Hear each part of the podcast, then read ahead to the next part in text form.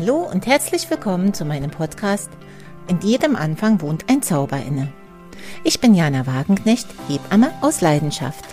Seit über 30 Jahren darf ich Babys auf die Welt begleiten, in großen Krankenhäusern, in kleinen Krankenhäusern, als Beleghebamme und auch als Hausgeburtshebamme. Ich liebe diesen Beruf, weil er jeden Tag ein neues Wunder für mich bereithält. Und ich freue mich, dass ich euch an diesem Wunder teilhaben lassen darf. Hallo, liebe Familien und herzlich willkommen zu meinem neuen Podcast. Ich bin froh, dass ihr dabei seid. Wir sollten uns heute über das Thema Kaiserschnitt unterhalten. Bei Wikipedia kann man nachlesen, dass der römische Dichter Pino beschrieben hat, dass das Wort Kaiserschnitt, also die Wortfindung, daher rührt, dass Caesar, also der Kaiser, aus dem Mutterleib geschnitten wurde. Schon im 6. Jahrhundert wurde entschieden, wenn die Frau im Sterben lag unter der Geburt, dass man das Kind rettet und herausschneidet. Natürlich hat das keiner überlebt, also keine Frau überlebt, die Kinder schon. Und Cäsar war angeblich das erste Menschlein, was beschrieben aus dem Mutterleib geschnitten wurde und überlebt hat. Daher kommt das Wort Sektiones Caesarus Abdominalis, also die Operation des Kaisers aus dem Bauch.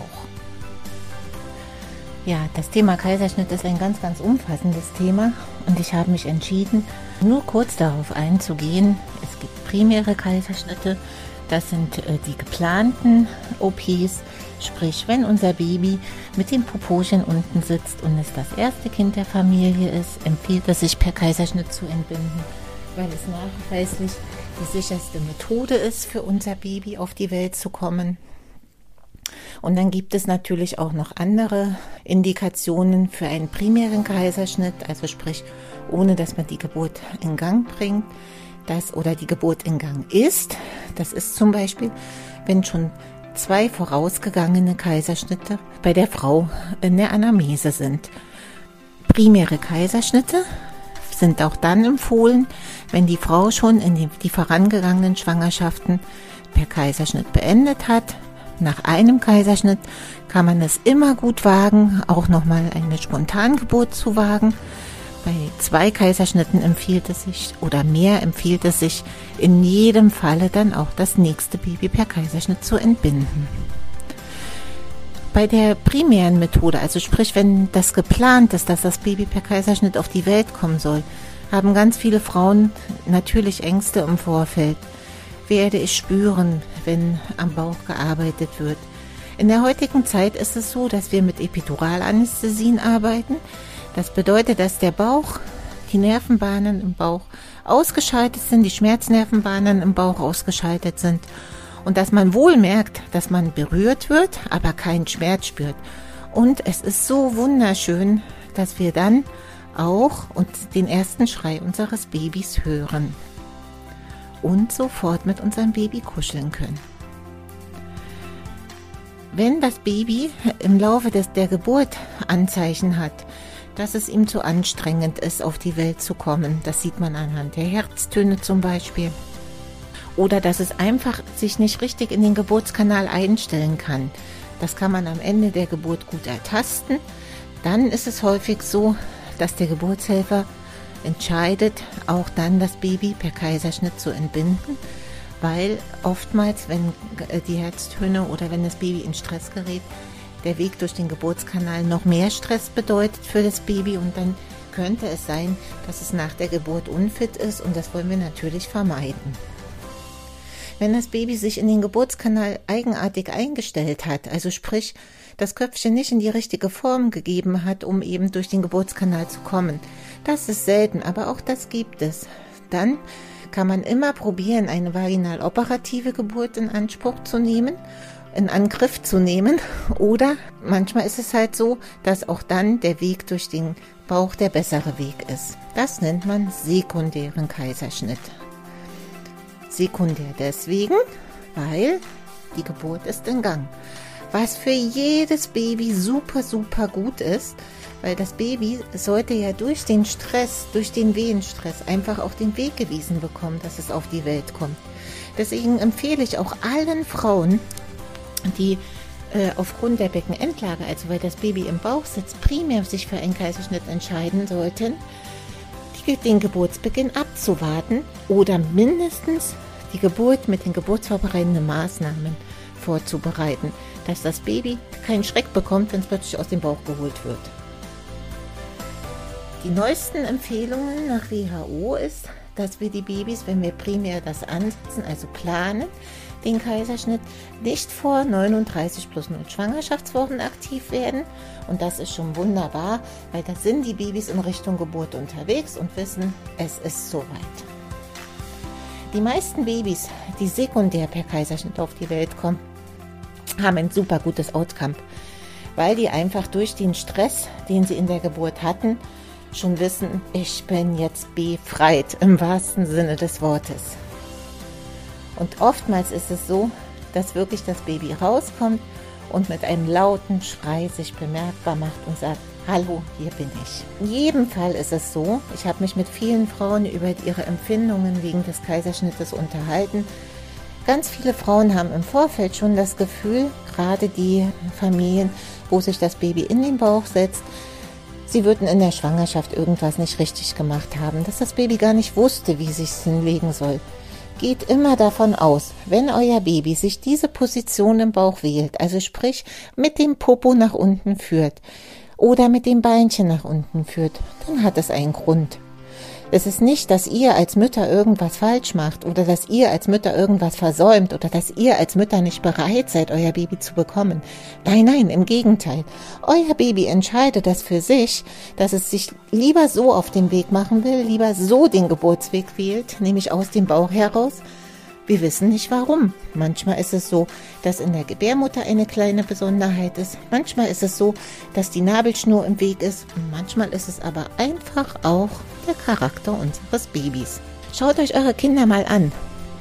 Die Babys, die wirklich im Bauch gesessen sind bis zum Ende, wenn die in die Schule kommen, wie kommen die durch? Die kriegen immer irgendwo noch einen kleinen Wink, dass sie alles gut schaffen. Also die müssen wenig kämpfen, weil irgendjemand wird ihnen schon helfen. Beobachtet mal eure Kinder.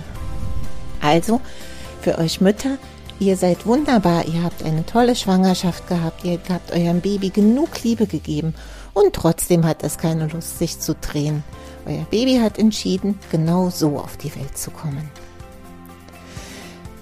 Wenn das Baby aus dem Geburtsverlauf heraus entscheidet, es möchte doch lieber den Bauchausgang nehmen, dann haben oftmals die Mütter das Gefühl, ich war nicht in der Lage, mein Baby rauszudrücken. Und auch das ist nicht richtig. Wenn wir uns entscheiden müssen, im Geburtsverlauf, und das kann ich euch wirklich dolle versprechen, gerade wir Hebammen, wir sind immer dafür, dass das Baby den vaginalen Ausgang nimmt. Aber wenn es in Not ist und wenn wir merken, es ist für das Baby viel zu stressig, dann sind wir doch einfach nur froh, dass wir auch diesen Ausgang haben. Und dass wir dem Baby in einer sterilen Atmosphäre und trotzdem auch in einer liebevollen Atmosphäre den Weg weisen können und gesunde Kinder auf die Welt bekommen. Ich war in Asien im Flüchtlingslager und habe dort Frauen erlebt, die in Grenznähe von irgendwelchen Sanitätern per Kaiserschnitt entbunden wurden, die furchtbar schlimme Narben hatten, wo die Kinder furchtbar schlimm verletzt wurden während des Eingriffes, wo natürlich auch Wundinfektionen waren. Und wir können doch hier froh sein, dass wir so zivilisiert sind, dass wir so viele Möglichkeiten haben, unseren Kindern den besten Weg auf die Welt zu geben. Und eure Kinder, wenn sie bei euch im Arm liegen, und das können wir auch im Kaiserschnitt, nach dem Kaiserschnitt möglich machen, dass ihr sofort euer Baby haben dürft, dass ihr sofort euer Baby berühren könnt, dass euer Baby sofort an euch schnuppern kann. Alles das ist heute möglich, alles das werden wir auch im OP-Bereich für euch organisieren und auch die ganze Zeit, während der, euer Bauch wieder im Normalzustand versetzt wird, also wo alles zugenäht wird, alles gesäubert wird. Die ganze Zeit habt ihr euer Baby bei euch und könnt mit eurem Baby die Zeit genießen. Und auch die Zeit danach. Viele Frauen haben furchtbare Angst, sie könnten nicht stillen nach dem Kaiserschnitt. Aber natürlich, ihr seid durch die Lokalanästhesie, also durch die Epiduralanästhesie, gut noch schmerzreduziert. Ihr könnt euch also zwar nicht aufstehen, aber im Oberkörper bewegen und euer Baby super gut anlegen. Und auch die Kaiserschnittbabys sind nach der Zeit gut angekommen und freuen sich, dass es da was Leckeres zu essen gibt. Vielleicht sollten wir auch im nächsten Podcast einfach mal das Thema Stillen thematisieren, weil das jetzt gerade auch eine wichtige, häufige äh, Diskussionsgrundlage in den Wochenbettsbesuchen ist. Was vielleicht ganz doll wichtig ist, ist, dass ihr niemals Angst haben müsst, wenn wir uns für einen Kaiserschnitt entscheiden, ob jetzt primär oder aus dem Geburtsverlauf heraus. Dass ihr Sorgen haben müsst, ihr hättet nicht genug Nähe zu eurem Baby. Vor neun Jahren ist unser Noah geboren. Er hatte sich nachts mit einem Blasensprung angekündigt. Ich bin zu der Familie gefahren, habe nachgeschaut, ob das äh, Popöchen gut ins Becken gerutscht ist. Das war nicht der Fall. Dann haben wir die Rettung gerufen und auch da möchte ich euch unbedingt bitten, dass ihr darauf achtet, wenn euer Baby mit dem Popochen unten liegt, dass der Rettungsassistent euch liegend in den Wagen transportiert. Es könnte nämlich sein, wenn das Popochen nicht gut nach unten rutscht, dass die Nabelschnur sich davor legt und das wäre ein fatales Ereignis, was wir unbedingt vermeiden wollen. Wir sind im Kreissaal angekommen, haben dort noch ein paar Wehen abgewartet und am Morgen ist der Noah per Kaiserschnitt auf die Welt gekommen.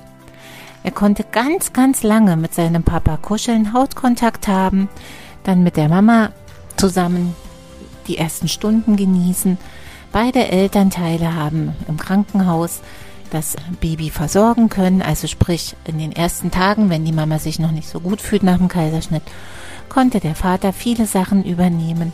Und so habt ihr schon in der Zeit im Krankenhaus ganz, ganz viel Möglichkeit, eine kleine Familie zu sein. Noah hatte vor kurzem Geburtstag und ist ein mega tolles Kerlchen, ist immer noch ein kleines Überraschungskind für uns alle. Also ich bin mit der Familie sehr gut befreundet und bin ganz, ganz glücklich, wie toll dieser kleine junge Mann sich entwickelt. Ich hatte schon im letzten Podcast von Jason erzählt.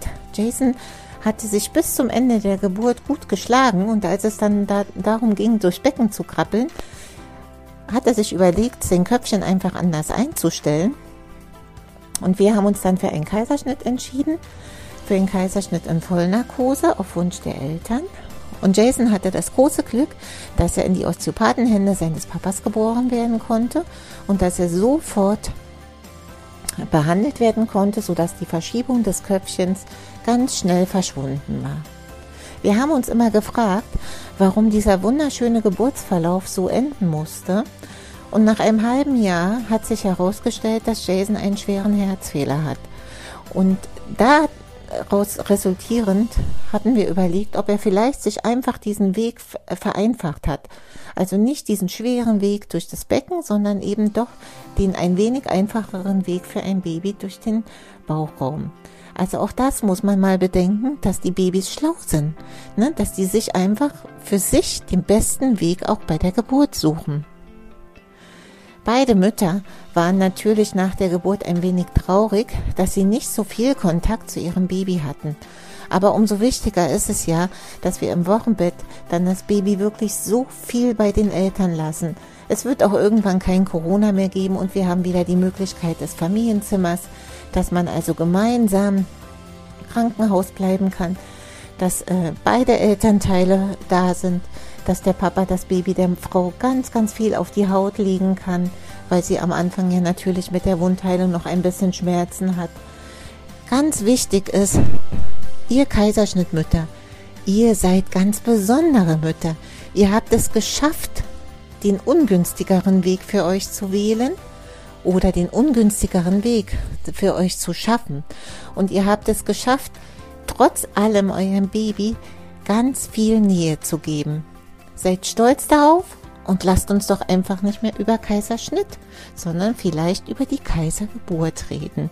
Und schon haben wir einen ganz anderen Ansatz an den wirklich ungünstigen Moment der Geburt im OP. Da ist es nicht so schön wie im Kreissaal, aber dafür machen wir uns die Nachzeit, also die Zeit, wenn euer Bauch wieder zugenäht ist, wenn ihr euer Baby im Arm habt, im Kreissaal, so wunderschön, wie wir es nur eben schaffen können. In diesem Sinne freue ich mich schon auf den nächsten Podcast und wünsche euch noch eine wunderschöne Zeit. Und bis dahin, eure Hebi Jana.